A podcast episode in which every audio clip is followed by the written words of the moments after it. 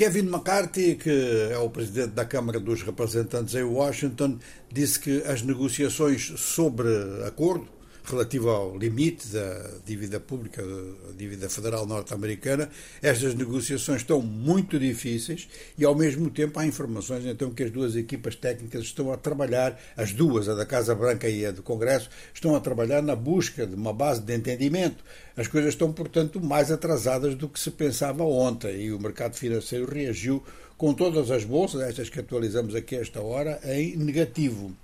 Quanto ao euro, a cotação há pouco menor estava a 1,0776, quer dizer que com tudo isto o dólar está-se a valorizar.